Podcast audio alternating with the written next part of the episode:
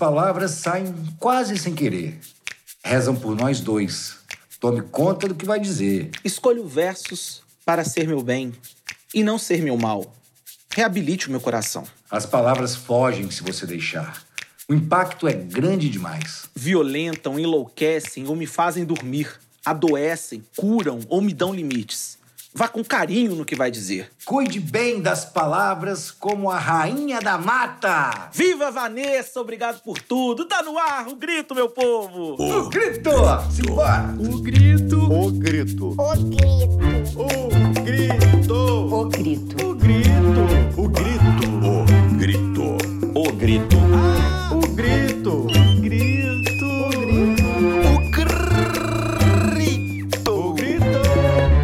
Grito. Ai.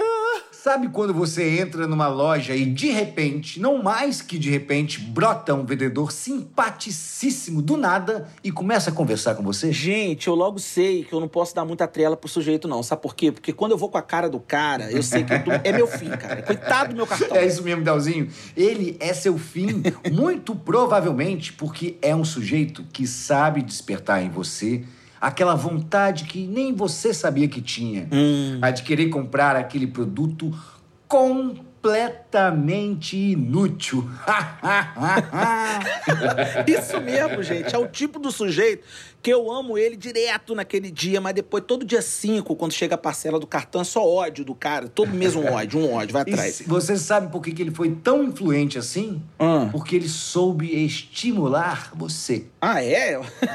Como é que é isso? É o chamado gatilho mental, Dalzinho. E o marketing Ah. e as vendas, por exemplo, especialmente a turma do neuromarketing, é, existe isso, sabem muito bem o que é. Estranhos. Então, ouvintes, lindos do meu coração, os gatilhos mentais são estímulos que os vendedores devem dar ao cliente para que ele tome uma decisão, que no caso, é claro, de comprar o produto. Ah, É inferno, Ianíssimo!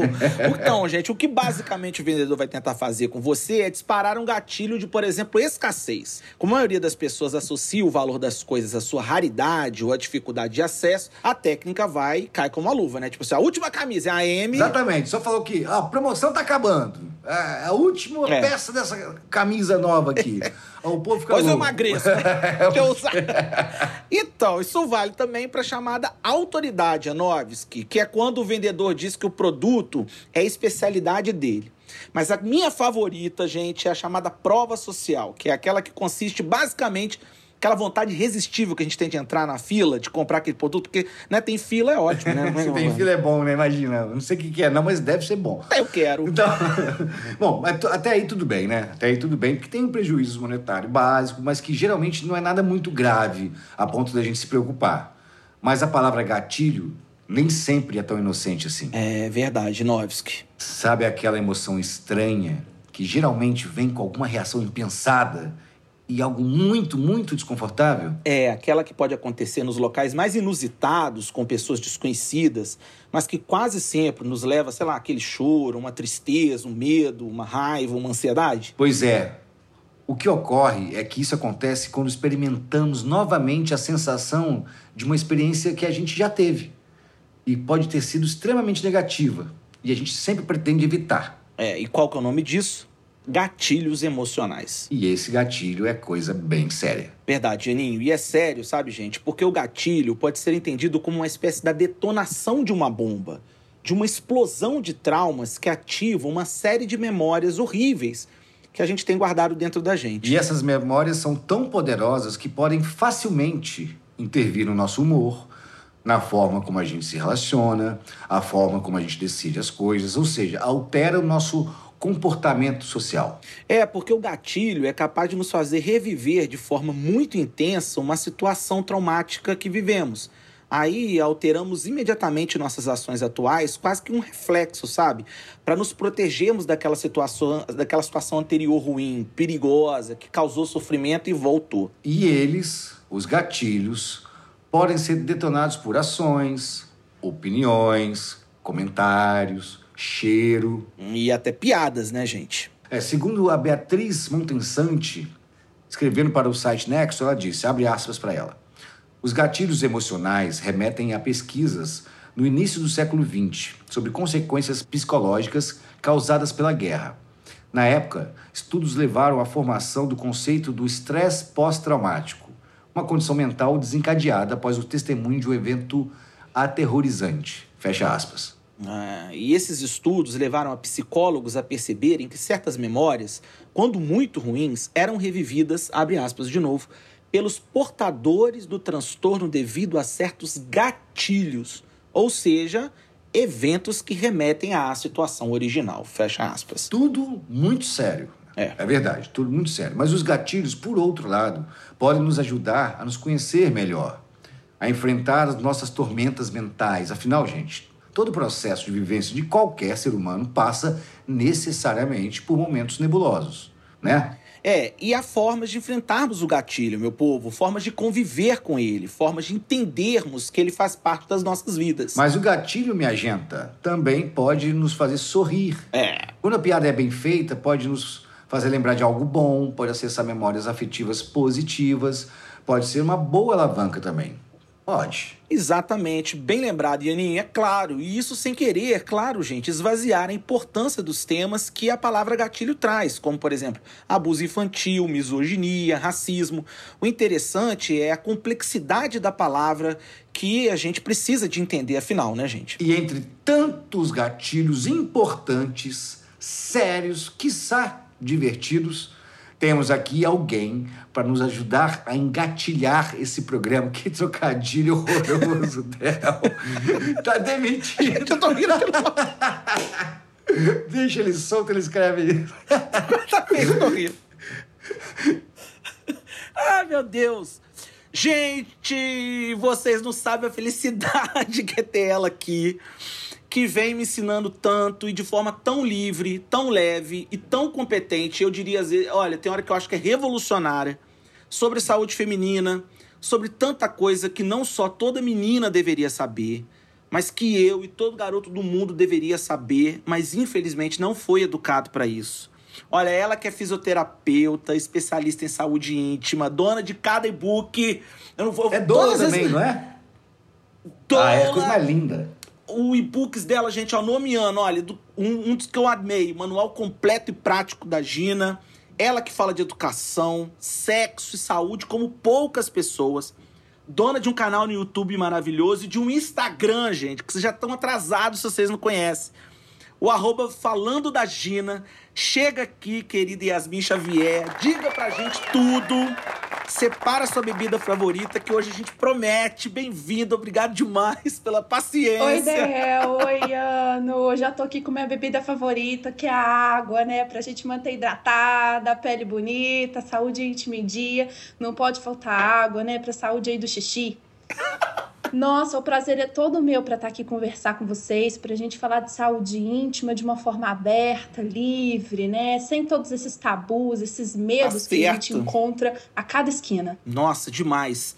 Ah, Yasmin, muito bom tá você aqui, viu? E agora, mas a primeira coisa que veio na nossa cabeça quando a gente. é, depois que você aceitou tão gentilmente estar com a gente hoje, conversando, foi perguntar pra você por que, que você escolheu a palavra gatilho do nosso querido Flavinho Gente, Teixeira. eu não tive dúvidas quando eu rolei as, as palavras e É. eu encontrei o gatilho. Porque eu acho que falar de sexo é gatilho o tempo inteiro. É gatilho para coisas boas, pra gente lembrar daquele momento bom que passou com uma pessoa bacana. É para lembrar de uma memória ruim da infância, de uma repressão da família, de uma repressão da escola. É sempre um gatilho. Então, eu escolhi essa palavra dessa forma simbólica, né? Que a gente precisa de conversar e tornar esses gatilhos cada vez mais positivos, seja trabalhando o que nos traz memórias ruins, né? Aflorescendo o que traz de bom e trazendo cada vez novas memórias, para quem sabe no futuro as próximas gerações tenham cada vez lembranças melhores da sua sexualidade. Foi ótimo o programa. Obrigado, gente, porque a Yasmin já, já trouxe tudo, já tá tudo dito. Já re- Vou pensar só nessa frase dela aqui por uma semana. Então, gente, Sintetizei. um beijo pra vocês e até semana que vem. Tchau. Ô, ô, Volta Yasmin, aí, eu deixa eu te tenho fazer uma muito o que falar. é ruim? Você acha que eu vou perder essa chance? Cara, mas eu, eu, eu penso muito sim também. A gente tem que falar disso, né? Não tem. Coisa de gente frouxa. Agora, por que que a gente então, Yasmin, escuta tantas pessoas que, de forma. Me diga você o que, que você acha, chamam o gatilho de mimimi, de, de desnecessário, de conversa fiada? Aonde que tá ali o, o buraco da compreensão? Posso ajudar no trampolim da, da resposta? Vou emendar uma coisa aí. O que eu, eu vi no seu Instagram, você tinha 10 coisas que são verdade sobre você e uma delas era mentira e era, pelo visto, número 8, né? Que você não era líder de turma e tal. Correto? Lá você disse é, que você não, não conseguia e não sabia, ou não conseguia, ou não falava, aí você vai contar pra gente por quê, sobre sexo na sua adolescência. E hoje isso é o seu trabalho, falar sobre sexo e sexualidade, sobre os órgãos e tal. Você não se transformou algo que você tinha dificuldade de lidar, ou de processar, ou de fa- falar, e você transformou isso num projeto de vida, né? É um projeto seu, uma escolha sua, falar sobre isso, ir para as redes sociais para falar sobre isso, fazer vídeo no YouTube e tal.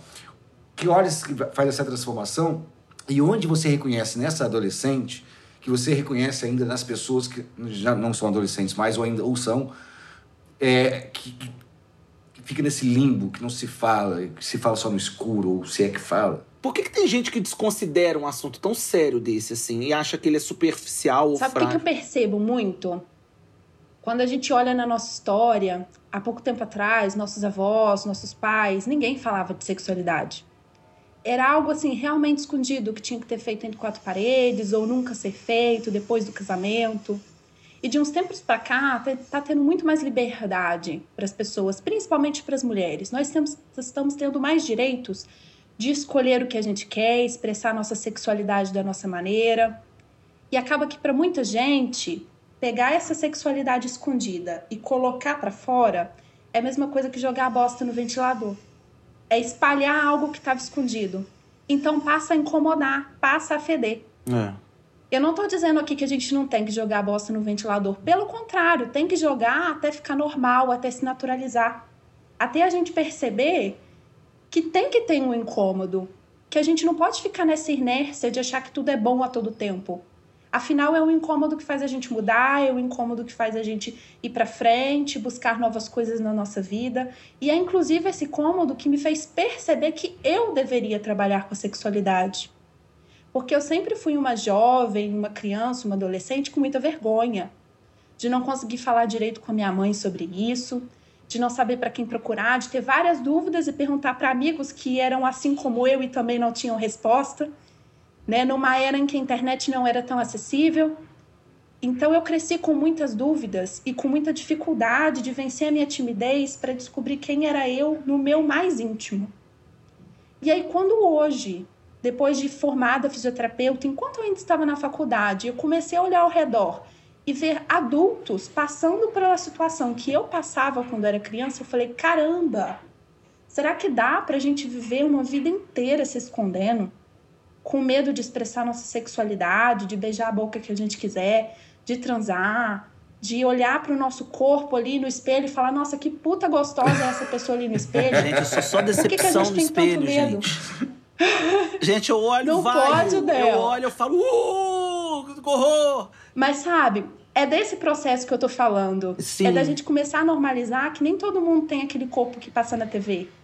Que nem todo mundo tem aquela vulva rosinha que tá no filme pornô. Que aquela vulva rosa representa uma criança, na verdade. Não representa um adulto real com pelo, com a pele escura. Olha, sensacional. E aí eu começando a olhar esse redor me gerou esse incômodo. Eu comecei a sentir esse cheiro ruim da bosta que tava sendo espalhado no ventilador. Eu falei, quer saber? Vamos jogar mais bosta aí. Nossa, jogou lindamente. Ah. Vamos deixar espirrar em todo mundo. Vamos fazer até o momento que ninguém vai se incomodar e que esse incômodo vai ser algo propulsor de coisas boas. E, e não é falta de. Você não vê isso muito na falta de educação sexual? Que, que, que é uma coisa que eu me ressinto muito. Nem deveria, porque eu não. Eu era criança. Eu, eu deveria ter estudado, aprendido isso, menino.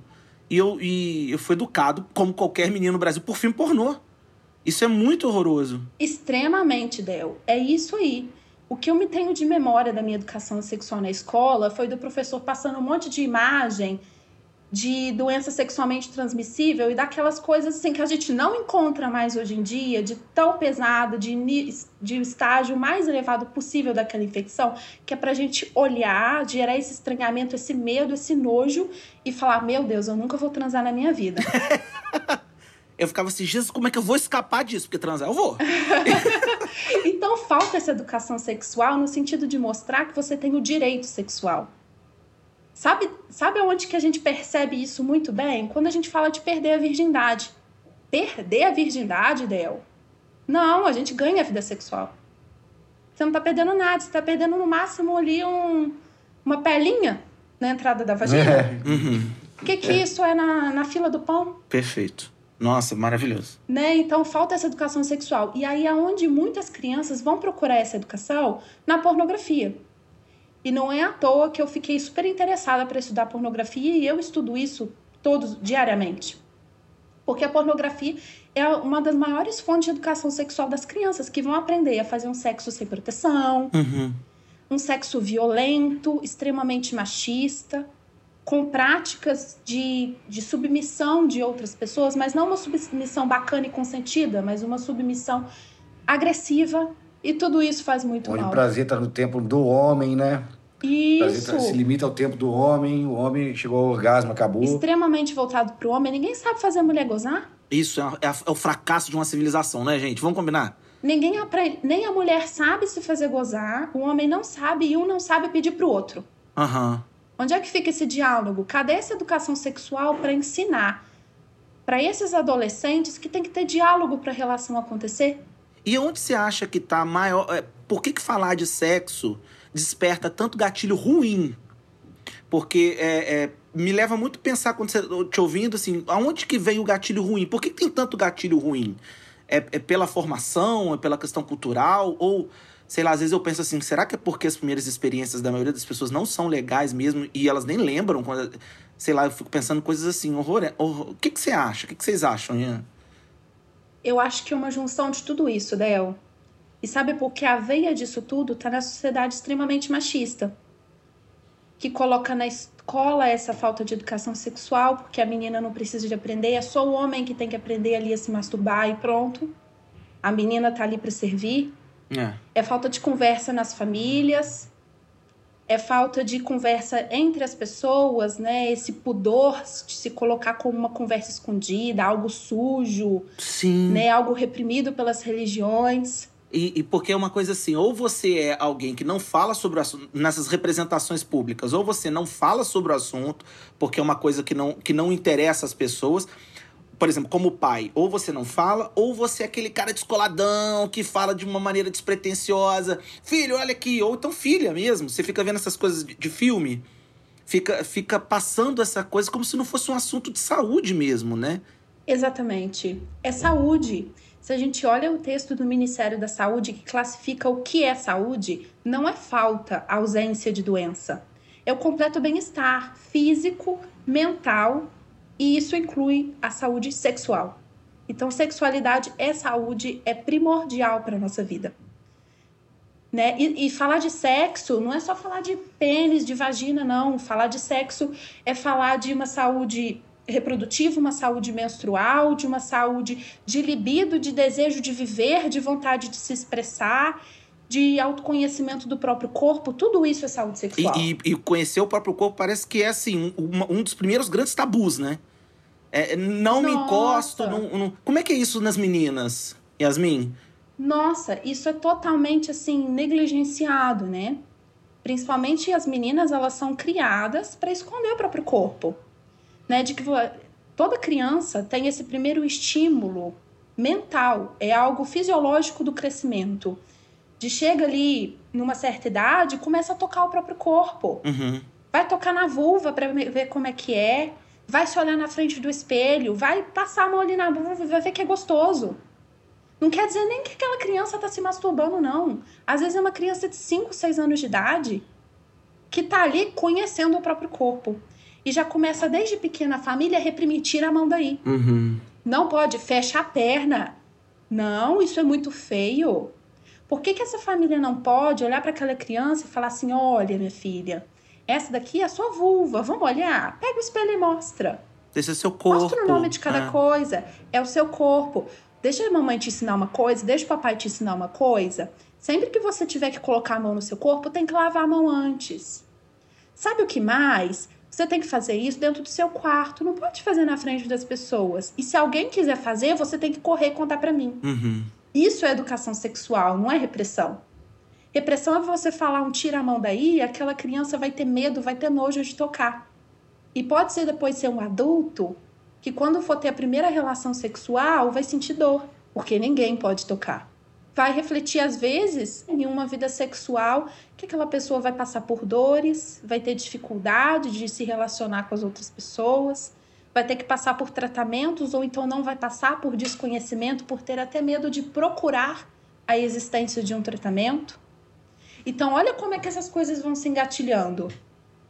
Como é que um tira a mão daí vai levando a uma vida inteira de traumas, né? E vai levando uma vida inteira de. E eu, eu- eu imagino que quanto menos compreensão do seu próprio corpo, menos prazer você tem no ato sexual, menos orgasmo e tudo pior. Vai só. Aquilo ali vai se tornando reforço negativo, né? E a gente fica na regra do outro, né? Exatamente. Na regra do outro, né? Do que o outro, a gente não conhece as nossas, então a gente vai do filme pornô, ah, é assim que faz, o homem faz assim, a mulher faz assado, o homem não faz isso. A gente ainda, por exemplo, confunde o prazer anal com, com, com orientação sexual. Exatamente. Então, assim, um cara hétero não pode sentir prazer anal porque se isso transforma ele em gay.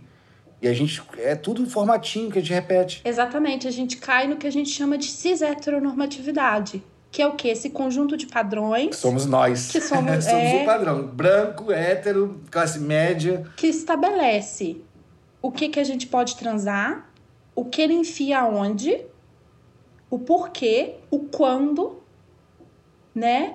E o que, que deve ser reprimido. Então, todos esses desejos que fogem dessas heteronormatividade, ou seja, a pessoa que é gay, lésbica, bissexual, transexual, a pessoa não branca, ela vai ser reprimida, ela vai ser colocada lá embaixo, ela vai ser abjeta, ela passa a ser menos do que um objeto que não precisa de sentir desejo, não precisa de sentir prazer, está ali para servir a outra pessoa. E isso é muito difícil. Mas olha, eu vou contar para vocês que os meninos não estão fora disso também não, Certeza tá? A gente não. fala muito das meninas, mas essa falta de educação sexual nos meninos não só vai gerar a toda essa sexualidade baseada no que a pornografia fala, mas vai gerar consequências para ele também na sua própria sexualidade. Vocês com certeza já conheceram algum menino na época da escola que tinha que se masturbar escondido no banheiro porque se a mãe visse brigava. Todo mundo tem um exemplo assim que conhecia. E aí vai se desenvolver também o adulto com disfunção sexual, com disfunção erétil. Ela é você, Del? Eu não sei, agora eu tô fazendo uma, uma sessão aqui, né? É, então, os meninos eles não estão longe disso. Isso leva, por exemplo, essa repressão do seu prazer com você mesmo, porque a ideia de pecado, né? Tem uma criação, eu tive uma criação, é, como a maioria do Brasil, muito católica. Então, tudo muito ligado ao pecado, a um equívoco com, com, com Deus. E isso leva a, a, a, por exemplo, disfunção erétil, a, a Além disso, além dessa questão mental, né, de se auto-reprimir, tem a própria questão no menino de ter que ejacular muito rápido. Porque é escondido. Putz, E aí entendo. você aprende até toda essa memória de como que o sexo tem que ser. Então, olha só, o menino às vezes aprende que o sexo tem que ser rápido, porque tem que ser ali no momento do xixi do cocô, para ninguém ficar sabendo no momento do banho. Como se ninguém soubesse o que ele estava fazendo dentro do banheiro. Claro, é. Mas tem que ser rápido. E aí aprende que isso vai acontecer. Antes o cara não queria tomar banho. Aí de repente ele descobre que quer tomar banho todo dia, três vezes ao dia. É, é isso aí. E aí, olha só, ele começa a fazer isso rápido e ele tem ainda um estímulo de de toda essa mídia pornográfica que ensina pra ele que, ó, foda-se o que a outra pessoa tá sentindo, o que importa é você gozar. Então, pronto, tá tudo bem você gozar em dois minutos. Jesus, o Se a outra fracasso pessoa não tá sentindo nada, não tem problema nenhum. E aquela outra pessoa também aprendeu, pensando num relacionamento hete- heterossexual, né? Também aprendeu que o prazer dela não importa. Sim. Pronto, tá fechado. O fracasso, né? Tá pronto o fracasso. O fracasso da sexualidade. E não é à toa que a gente pensa em relacionamentos lésbicos, eles são muito mais saudáveis do que relacionamentos heter- heterossexuais. Mulheres lésbicas gozam mais. estão mais satisfeitas com sua vida sexual e têm inclusive uma proteção na saúde mental, porque uma mulher se nutre desse dispositivo amoroso da outra, dessa doação de amorosidade. Então, calma me ajuda aí então agora, Yasmin. O que, que nós vamos fazer pra gente não, não tomar essa, essa goleada, já que também, em certa medida, você sabe, a gente, eu acho que todo mundo tá ouvindo, a gente sabe, somos consequências dos nossos tempos, da, da, da nossa cultura, das situações todas. Então, assim, definido que somos um fracasso sexual, Admitindo. é, admitir. Como que a gente vai virar esse jogo? Olha, eu acho que mais importante do que a gente chegar em algum lugar é o processo de tentar mudar. Então, o primeiro grande passo é isso que a gente já tá fazendo. Entendi. De fazer o quê? Pegar essa bosta e jogar no ventilador. É isso que a gente tá fazendo aqui, conversando É, sobre tá uma sexualidade. colada no olho aqui direito, é horrível o negócio aqui.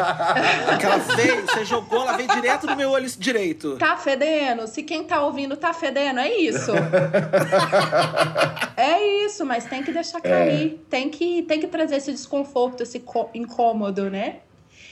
É, é algo que, inclusive, o Preciado, ele chama de uma contrasexualidade, né? De tornar esses dispositivos sexuais tão desgastados, mas tão desgastados que passa a ser improdutivo que vai chegar um momento que a gente não vai conseguir viver nessa sociedade que, que deixa o sexo de uma forma cheia de tabus. Uhum.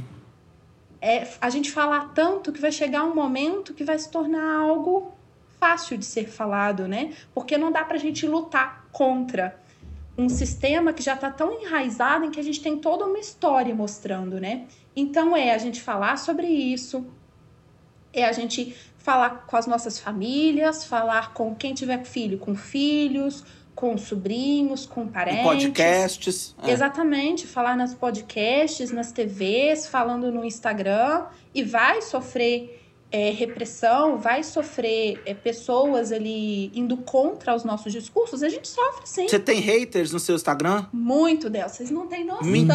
da quantidade de hater. Mas Você tá muito, ensinando pros muita outros. gente. Você tá só ensinando pros caras. É, aparece muito hater. Olha só, aparece hater transfóbico. Eu sempre uso nos meus discursos termos os mais neutros possíveis para tentarem abranger pessoas cisgênero, transgênero ou agênero. Uhum. E aí, às vezes, eu coloco lá um menstruade e incomoda muita gente, porque eu não tô falando menstruada, porque eu tô incluindo homens que menstruam. E aí vem o hater lá falando que eu tô assin- assassinando português. E o hater que se acha culto. Gente, assassinando português. Nossa, que se acha super culto. Então, assim, fiscal de meme, isso sempre aparece. Já cheguei ao cúmulo. Qual foi o meme que o Fiscal povo mais ficou fiscalizando? Teve um meme, gente, esse. Não, realmente. Eu acho foi que um eu sei. fiscal de meme. Eu acho que a pessoa tinha que criar essa profissão. Eu fiz uma postagem é, com aquelas imagens do Leonardo DiCaprio é, no. Ai, gente, naquele filme High School Musical. Sei. Que ele fica fazendo assim com as mãos pra cima. É o Leonardo lados. DiCaprio naquele filme? ah, Não é não sei. não? Bom, enfim, é. é. Ah, gente, eu não sei É. nome de ator, não. Eu acho que é o Leonardo Não importa. DiCaprio. Não sei. Não sei. Quem souber fala. Um ator muito importante aí, né? É, estourado nas mídias, e aí eu coloquei com ele falando sobre dicas pra melhorar a sexualidade. E uma delas era o quê? A siririca, se masturbar. Aí ficaram. E aí vem um fiscal de meme. Imagina ele vendo, você associando a imagem dele à siririca. Eu fico, gente, Tá se bom ele demais. ver a imagem, eu já tô muito feliz. Ele ia estar Se feliz, né? chegar até ele, eu vou agradecer. Então vamos fazer chegar até ele. Aí eu fiz um levante. Duvido que ia achar ruim. Ah, claro que não. Eu fiz um levante e todo mundo marcou ele na minha postagem. Mentira. Um monte de gente marcando. Não chegou nele, mas a gente tentou. Que coisa melhor do mundo que você ser reconhecido internacionalmente como uma pessoa que ensina a siririca pro planeta. Olha isso. Ah, pois é. Eu ia ficar muito, extremamente feliz se, se isso acontecesse comigo. Ai, se alguém me associasse uma coisa tão boa assim. É verdade, ainda mais o, é, no- o- diante do fracasso que a maioria dos homens tem com relação a, a- a conseguir dar à mulher o prazer dela. Exatamente. E quais são o- os grandes. É, Zac Efron. Zac. Efron. Esse aí. Boa, Iano. Gente, e de Zac... Eu fui lá no Titanic, meu Deus. E o Zac Efron parece que cantava nessa, nesse- nessa série, então ele podia cantar Cantava, ele E aí, mesmo. esse, né? Siririca. Qual que é o, o, o maior o maior desconhecimento na sua na sua nesse tempo todo seu que você ficou falou assim, gente, que mais te incomoda? O que dentro de tanta coisa, eu imagino que seja muita coisa, Yasmin, que as pessoas não sabem. E, e você faz e você é, ensina muito, muito mais do que esse recorte que nós estamos dando agora de alguns pontos específicos. Mas o que te chamou mais atenção, assim, que você falou, meu Deus, não é possível que tanta gente não sabe disso ainda. Que seja na interação com seus, com seus é, seguidores, é, no feedback de compra de livro, no canal do YouTube. O que, que você achou que estava superado e não tá, sabe? Eu sei o que, que é, Del. É a dificuldade das pessoas de saberem que elas têm direito de procurar ajuda. Porque muita gente, quando a gente fala de saúde íntima e sofre de algum problema, não procura ajuda por achar que não tem solução. Que aquilo não pode ser falado, Que que, sério nenhum isso? profissional vai ouvir aquela queixa que a pessoa tem a dizer Ele não tem direito de sentir aquilo. que não tem direito a sentir, que é uma aberração por ter algum problema, alguma questão na sua saúde íntima, e que se falar vai ser julgado, vai ser escrachado, vai levar pedrada. E sabe qual que é o pior? Muitas vezes vai levar. Porque eu vejo muitos profissionais de saúde que não acolhem as questões de saúde íntima, principalmente as sexuais, da maneira adequada Uhum. Empurra logo um remedinho também, né? Hoje em dia tá. empurram remédio ou então empurra coisa até pior. Tipo o quê? Muitas mulheres sofrem de dores da relação sexual, dores tão fortes que chegam a sangrar. Porque o canal vaginal fecha e não tem penetração nenhuma, de tanta dor que a pessoa tem. E aí vai no médico e conta: olha, eu estou passando por isso. O médico, ao invés de encaminhar para um psicólogo, para um fisioterapeuta, de às vezes passar uma medicação que nesse caso é necessária, fala assim para ele: então faz o seguinte, toma um vinho e relaxa. Toma um vinho e relaxa, gente. Isso daí é pegar a dor do seu paciente, jogar pela janela e falar: chega, não acredito no que você tá me dizendo. É tudo, tá tudo na sua cabeça, você tá inventando. Nossa, que solidão do paciente. Isso é muito complicado. É muito solitário. Você falou tudo, Del, porque acaba que essas pessoas já estão vindo com todo um histórico de não poder falar da própria sexualidade. E quando elas não são acolhidas por aqueles que deveriam acolher e apresentar o tratamento, eles param de acreditar que têm o direito de melhorar. Então, onde muita gente vai sofrer a vida inteira sem saber que poderia melhorar a sua saúde íntima. Meu Deus, eu fiquei aqui pensando que assim, a gente já tem um, geral, a gente já tem um desconhecimento da saúde mental, o que a gente acha que quando fala assim, é psicológico, é, significa que não existe, né? Isso é um problema, ah, mas isso é psicológico, só que tá na sua cabeça, Isso. como se isso não fosse um problema. Isso é uma questão. E aí o cara ainda bota um álcool físico que existe, ele não está sendo competente o suficiente para, para lidar com isso, joga para o psicológico como se o psicológico também fosse um problema que tanto faz, porque ele não é um problema real, e aí deve embolar tudo. Aí fica com. Nossa, eu fiquei chocado agora com, com a imagem desse, dessa paciente. Embola. Embola tudo. E as pessoas têm direito de se tratar. Elas têm direito de se curar dos seus problemas, né? Não importa a sua idade. Às vezes uma senhora vai estar lá com 80 anos, nunca teve um orgasmo na vida, É. tá ali perdendo xixi, sentindo dor, cheia de problema no corpo, cheia de dor nas costas. As pessoas acham, acham que tem o direito, Yasmin? Não, elas acham que elas não têm o direito de melhorar. Elas acham que elas têm o direito de ir no médico, falar o mínimo, escutar e acatar, baixar a cabeça e falar: não, se o médico falou isso, é isso que tem que ser feito. Né? Agora, deixa eu te fazer uma pergunta um pouco mais profissional, assim, do ponto de vista do seu trabalho profissional. É, vocês acham que os médicos estão preparados para fazer um trabalho é, de que possa colaborar com o seu? O seu local não é, infelizmente, ainda hoje, de pioneirismo? A maioria ainda não está preparado. E não só os, os médicos, tá? Mas os fisioterapeutas, os enfermeiros, os psicólogos. Os psicólogos até que são os mais preparados de todos. Mas a maioria dos profissionais de saúde ainda não estão acostumados é, e abertos a trabalhar com saúde íntima. E saúde íntima eu acho que tem que ser assunto de todo mundo. Não é um assunto só do ginecologista. Não é só do urologista. do proctologista. Essa é, é, é assunto do cardiologista. Sabe por quê? O cardiologista pode receber no consultório um paciente cardíaco que tem medo de morrer na hora que for transar. Madonna tem aquele filme. E aí, como é que por ele não do filme, com aborda? certeza. Não sei se vocês lembram. Vocês lembram do filme? Que a Madonna fez, Olhos de não sei o quê, que ela dá uma surra Eu no não cara de cama e o cara não. morre.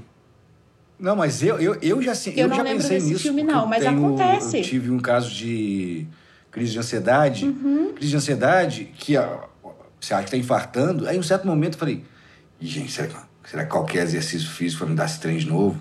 Olha só, muita gente se faz esse questionamento. Só que eu tenho um pai que é, que é, psiqui- é psiquiatra, eu tenho, eu tenho um acompanhamento terapêutico, faço terapia, e conversei sobre isso nesse do quadradinho, né?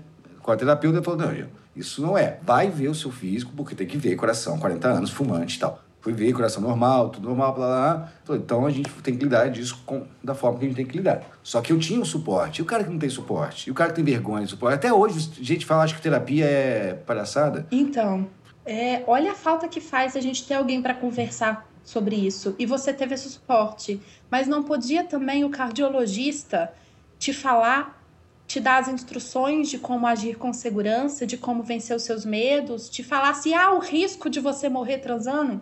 E aí, olha só, se a gente lembrar lá do que eu disse para vocês, de que a, que a saúde sexual é um aspecto importante da nossa saúde, esse cardiologista não tá abrangendo a saúde como um todo, ele tá vendo só o coração tá vendo uma parte desmembrada do corpo, né? Não tá vendo que tem uma pessoa ali de, de- com desejo, com libido, que precisa de Mas ter eu aquilo tenho que aliviar a minha cardiologista porque eu sou fumante. Então, antes de vencer, de vencer o, o, o, o outra, é tipo, ó, você é fumante, beleza. coisa para, além, né? depois a gente conversa o resto. Eu tenho que aliviar todos os meus médicos, porque eu sou maluco. É, eu vou dar um outro exemplo. Olha só que interessante, um exemplo que eu já recebi. Paciente idoso, às vezes vai ali para tratar um joelho. Problema de joelho, artrose, típico da idade, né? Sim. E aí, às vezes, aquele paciente tem uma queixa de que ele não consegue transar com a sua esposa porque ele gostava de ficar por cima e ele não consegue mais com aquele joelho.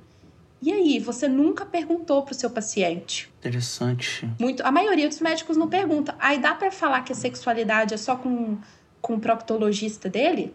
Não, às vezes o fisioterapeuta que tá tendo no joelho também tem que saber. E aí a maioria desses profissionais não estão abertos e vai um empurrando para a mão do outro. E às vezes o profissional coloca na mão da escola, a escola coloca na mão do profissional, e na verdade tinha que ser falado em todos os lugares, tinha que ser falado na base. A gente tinha que entrar no postinho de saúde e tinha que ter uma placa enorme falando das possibilidades de tratamento, falando da importância de conhecer o próprio corpo, com mensagens Nossa, de você me lembrou uma coisa, rapidinho, Del. É, que eu fui num, num- num urologista uma vez porque eu tava, tinha uma namorada há muitos anos, e aí ela, algum do- dos exames de sangue dela, alguma coisa deu muito perto de ser um- algum HPV positivo.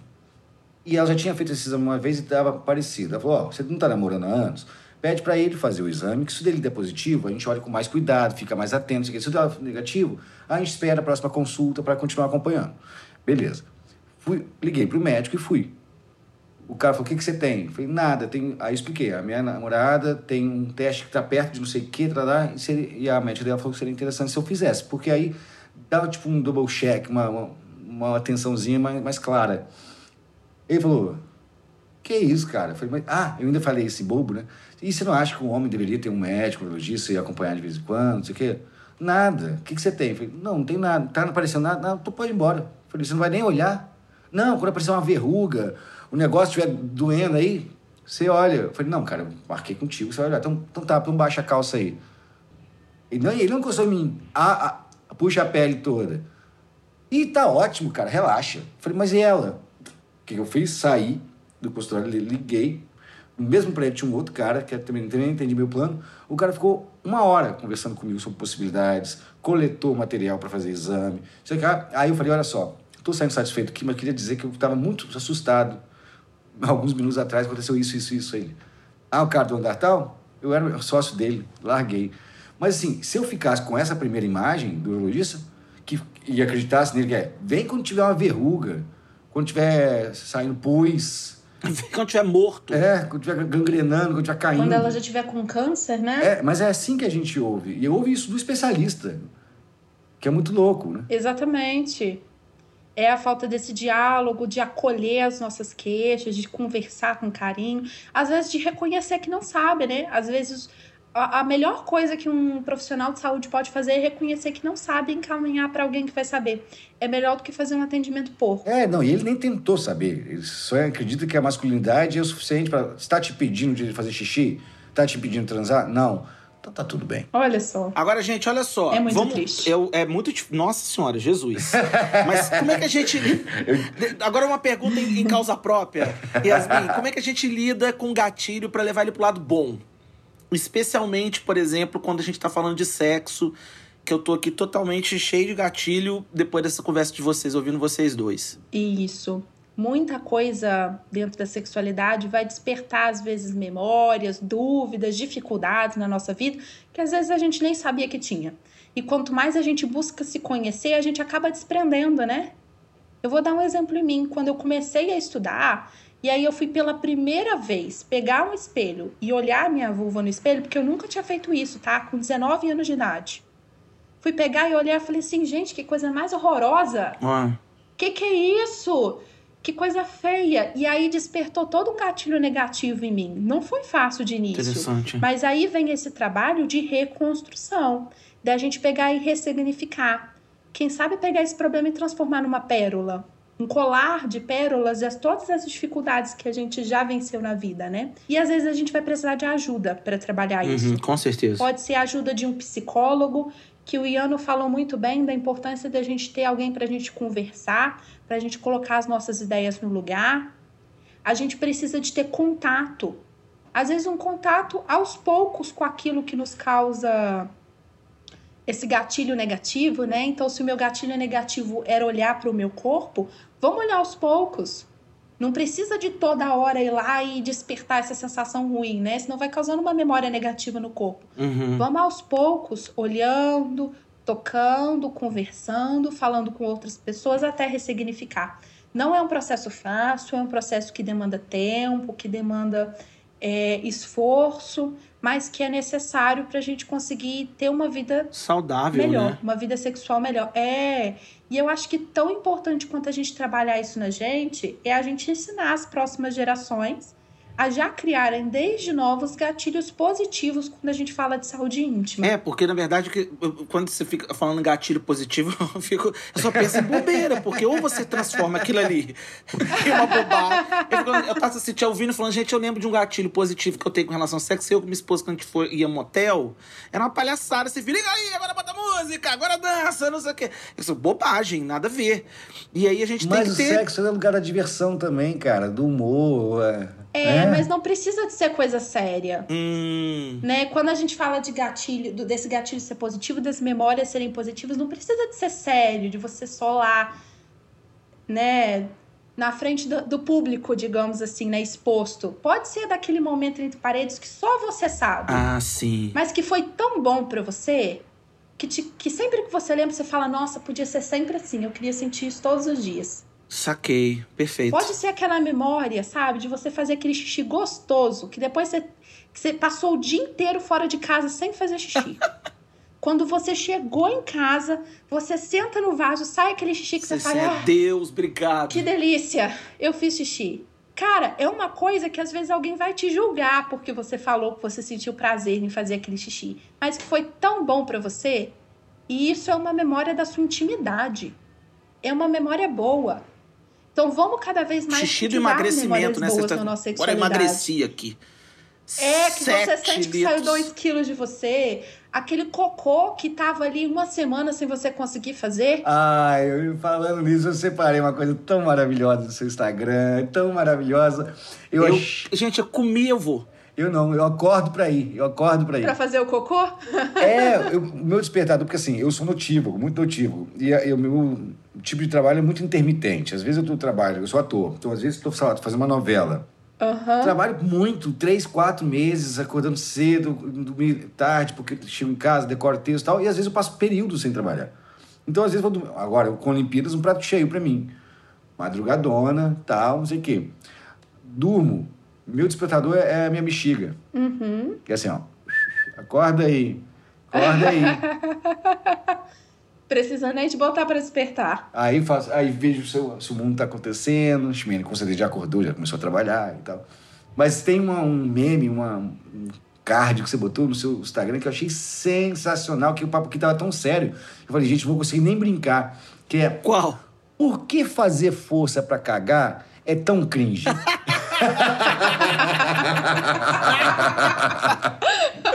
eu amei isso. Sabe por que, que é cringe? Porque hoje em dia a gente cuida pra gente ter um corpo saudável, uma alimentação saudável, uma vida minimamente mentalmente saudável, mas a gente ainda esquece que o cocô também precisa de ser saudável. É. E a maioria das pessoas tem um cocô que é ressecado, aquele cocô que sai com dificuldade, que sai doendo, sai machucando, que é às vezes uma tora que vai sair ali te machucando o ânus inteiro e aí vai lá, tem que ficar fazendo força, tem que ficar espremendo. E não dá pra fazer isso. É com essa força de cocô que às vezes vai sair uma hemorroida, vai sair uma fissura, né? Então vamos cuidar desse cocô pra ele sair molinho, gostoso, Usar- usar sem dor, com banquinho. satisfação, né? E não precisar usar o banquinho pra não precisar de fazer força. E aí o quê? Alimentação, banquinho. É, celular atrapalha também, né? Eu tenho certeza. Atrapalha, nossa, eu já fui essa pessoa, eu ficava vendo vídeo no YouTube fazendo cocô. Nossa, eu Gente, amo, eu leio todas as notícias. Eu fico lembrando disso. Se eu facilitar muito a minha vida, eu perco metade da minha manhã. Não, pode não, desconcentra. Com o TikTok, então, agora, né? Todo mundo senta, vê 30 vídeos ali rapidinho. Nada, eu faço de jornal mesmo, é horrível isso. E tem uma outra coisa sensacional pra mim, que era a figura de uma banana com nu- Nutella na ponta. E para fazer sexo anal, é necessário fazer a chuca? Essa imagem magoou Estragou, muita estragou. gente. Muita gente nisso deixou de comer banana Galera com da Nutella com banana, deve ter ficado bando.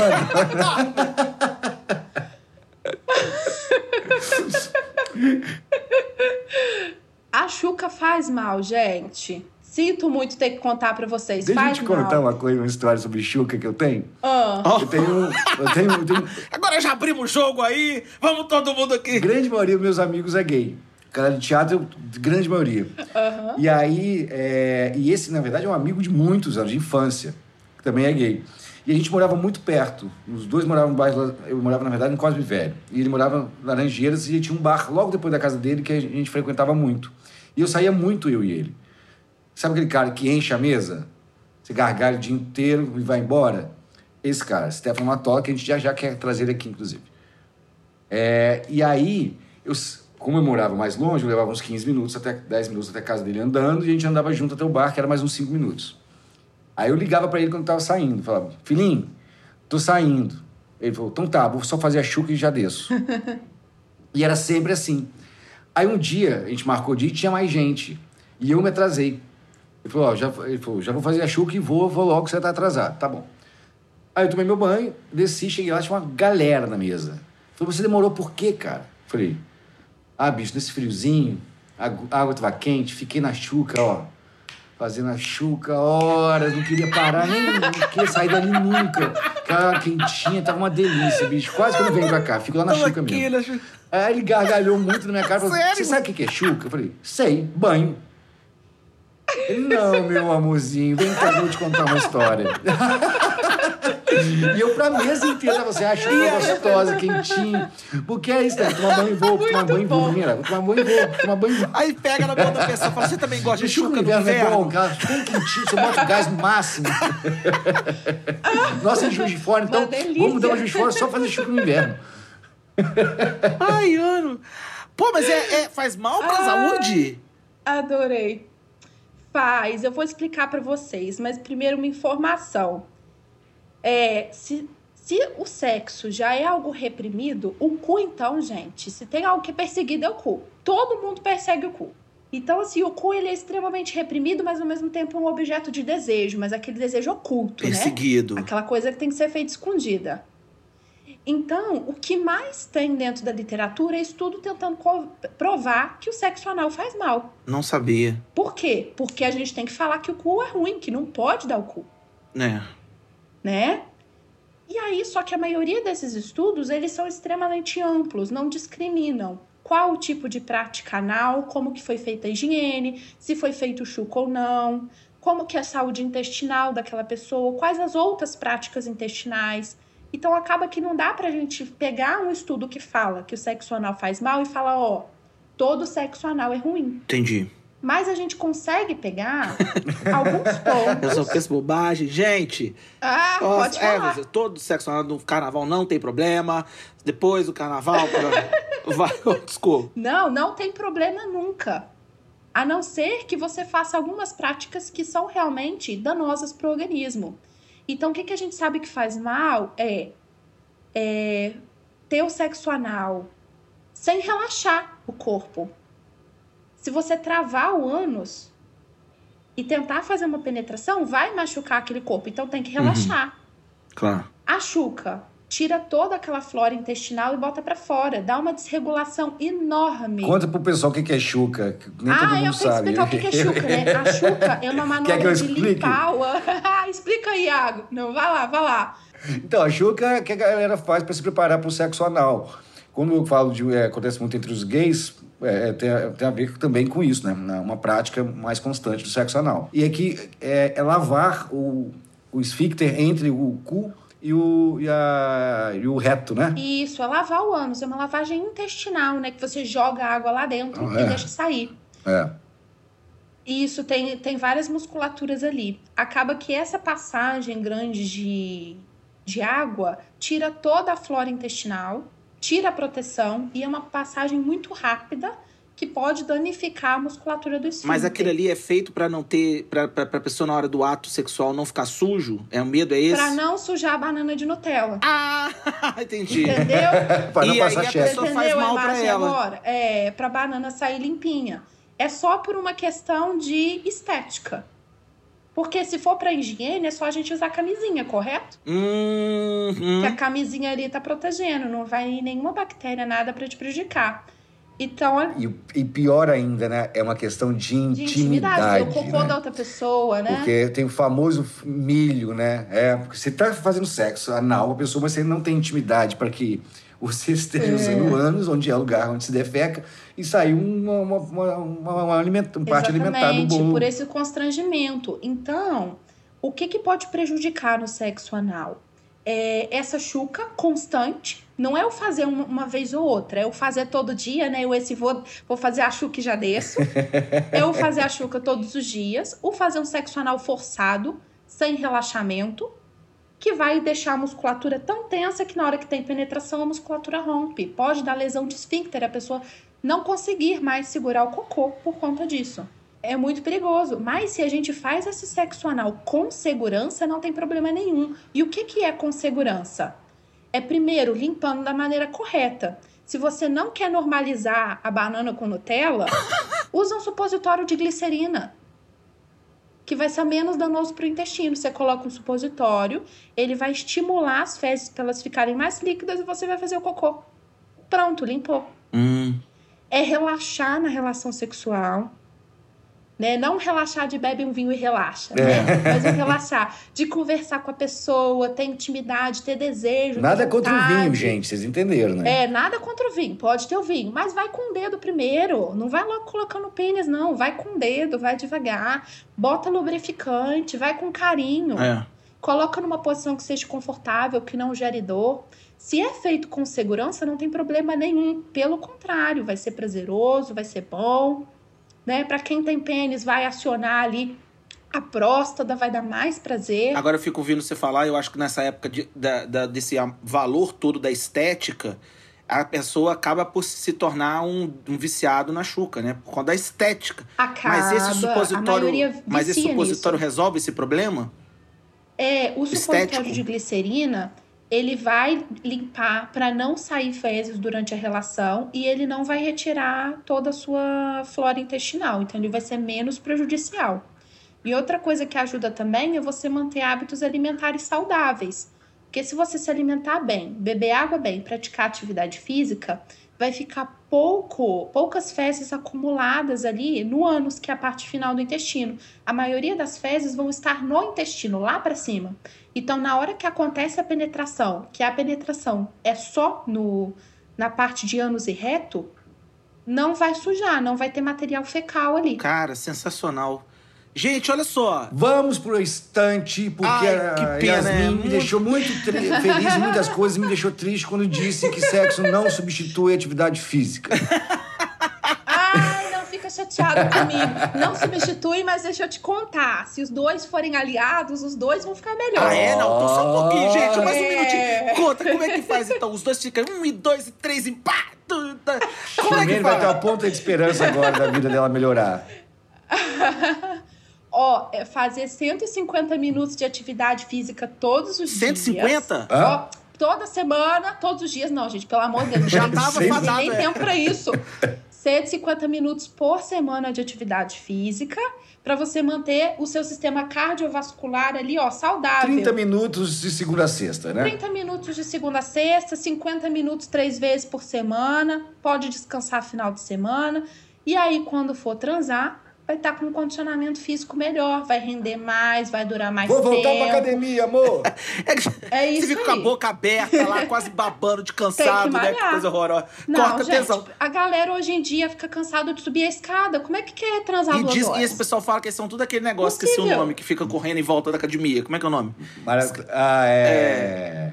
Pessoal do. Ah, esqueci o nome, gente, no final. É. Do crossfit, Crossfit? é. Crossfit. Porque eu fico imaginando a pessoa do crossfit querendo transar, né? Que é do. "Yeah, Agora você pega e joga. É, é, como é que é? Me dê mais 10, me dá mais 40. 40. Eu comecei a fazer crossfit recentemente. E aí? Daqui a dois meses vocês me perguntam. Maravilha. Ai, minha gente, tá uma delícia. A gente ia ficar aqui umas três horas, mas fazer o quê, né? Bora pro estante. Roda, DJ. Prende aí, viu, DJ? As dicas, as dicas.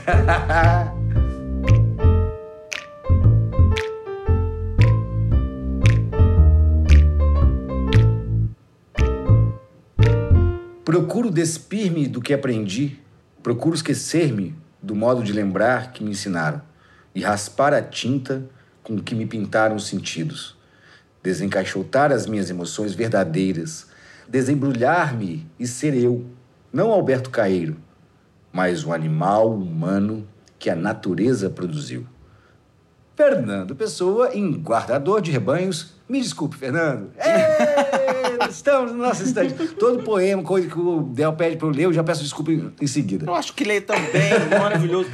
Fernando Pessoa, coisa. Temos o nosso estante. Temos o nosso estante. E eu acho que eu vou me repetir. Quem quer começar? Eu acho que eu vou começar então, porque eu tô. A eu fiquei- convidada que diz quem, quem Então começa. vai, vai, Yasmin, mande. Eu tô ansioso, eu sou muito ansioso.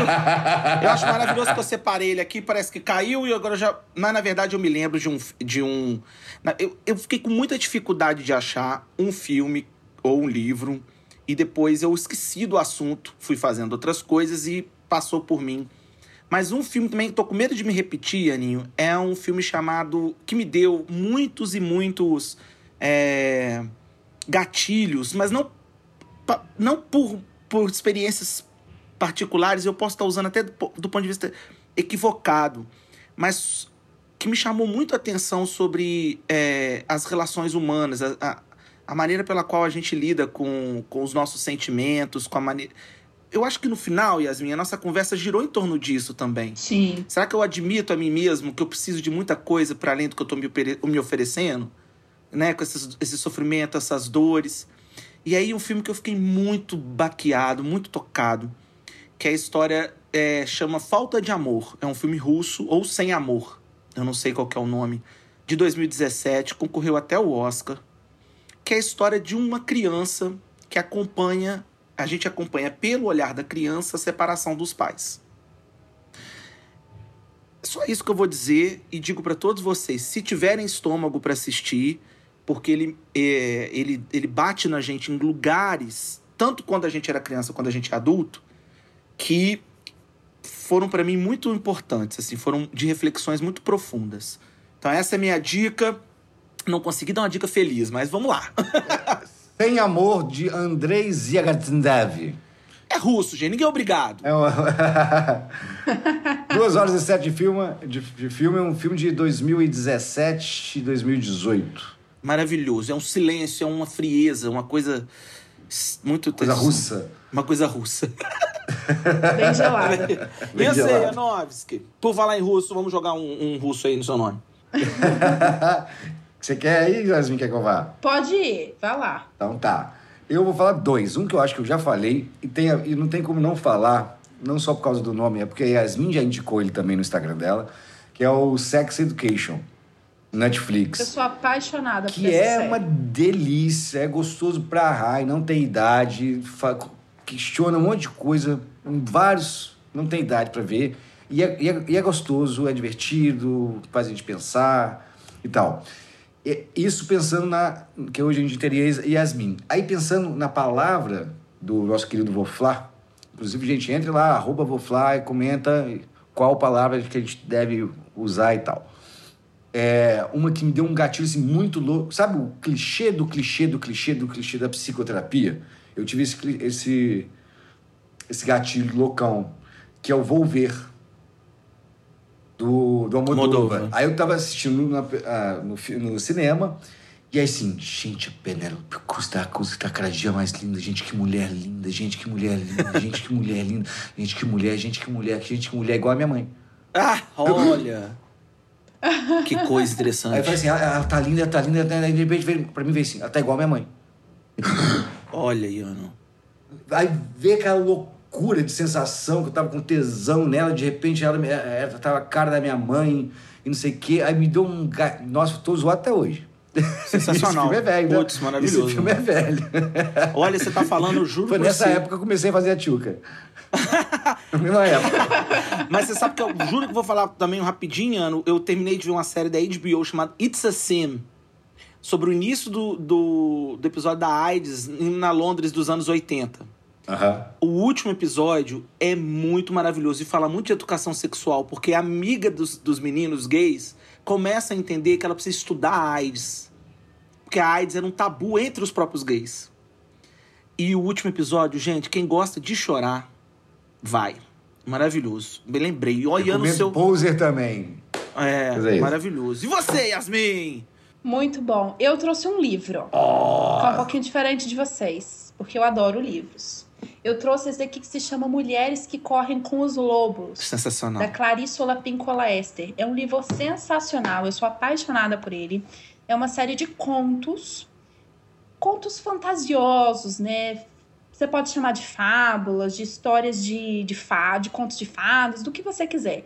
Mas são contos de várias regiões do mundo e que nos levam a pensar na nossa vida. Então vai ser gatilho para muita coisa. É gatilho para a gente pensar em como anda a nossa saúde mental, em como anda, anda o nosso contato com o nosso corpo, como anda o nosso relacionamento com as outras pessoas, a nossa sexualidade. Então, para quem quer se conhecer melhor, né, quer levantar esses gatilhos, dar essas cutucadas nas feridas que doem, mas dar essa trabalhada para tornar essas feridas em pérolas, esse livro é a minha Ai, indicação. posso fazer uma pergunta rápida? Ian, não me mata. Pode. Esse livro é muito associado à literatura feminista, né? De, um- de, um- de... Muito Então, por que, que o associado. menino deveria ler esse livro? O que, que você acha assim de bate-pronto? Nossa, deveria ler de, de verdade, de coração, porque eu acho que todos nós somos pessoas que devemos conhecer uns aos outros. A gente não tem que conhecer só a gente, a gente tem que conhecer com quem a gente lida também.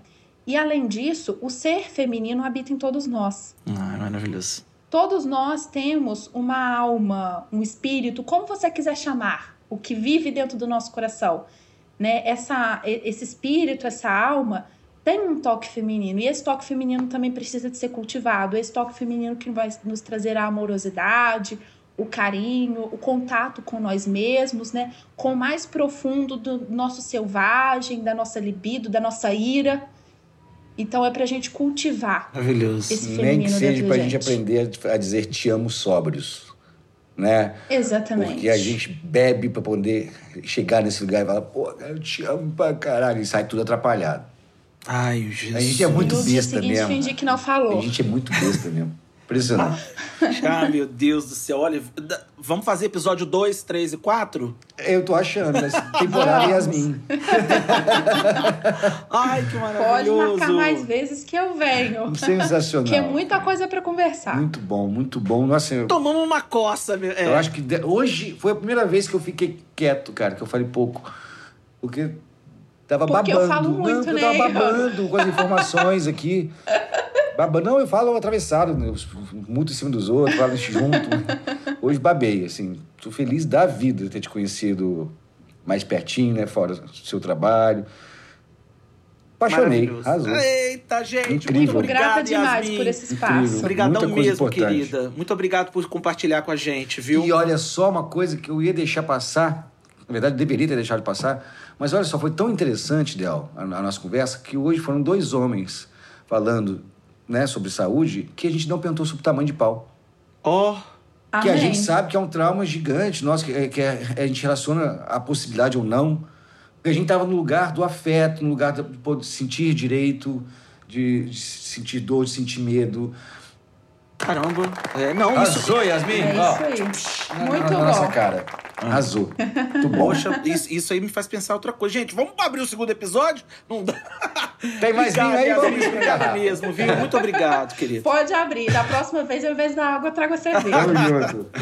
Obrigado, querida. Fecha contigo. Muito obrigado. Peraí, que a gente não pode terminar sem falar da equipe maravilhosa que a gente tem, que é música linda, maravilhosa do nosso Davi Paz, que esteve aqui junto com o nosso sex appeal, nosso sex man, JP Franco, que nós faz nossa mixagem, nossa edição final. Eles fizeram um, um fechamento segunda temporada sensacional.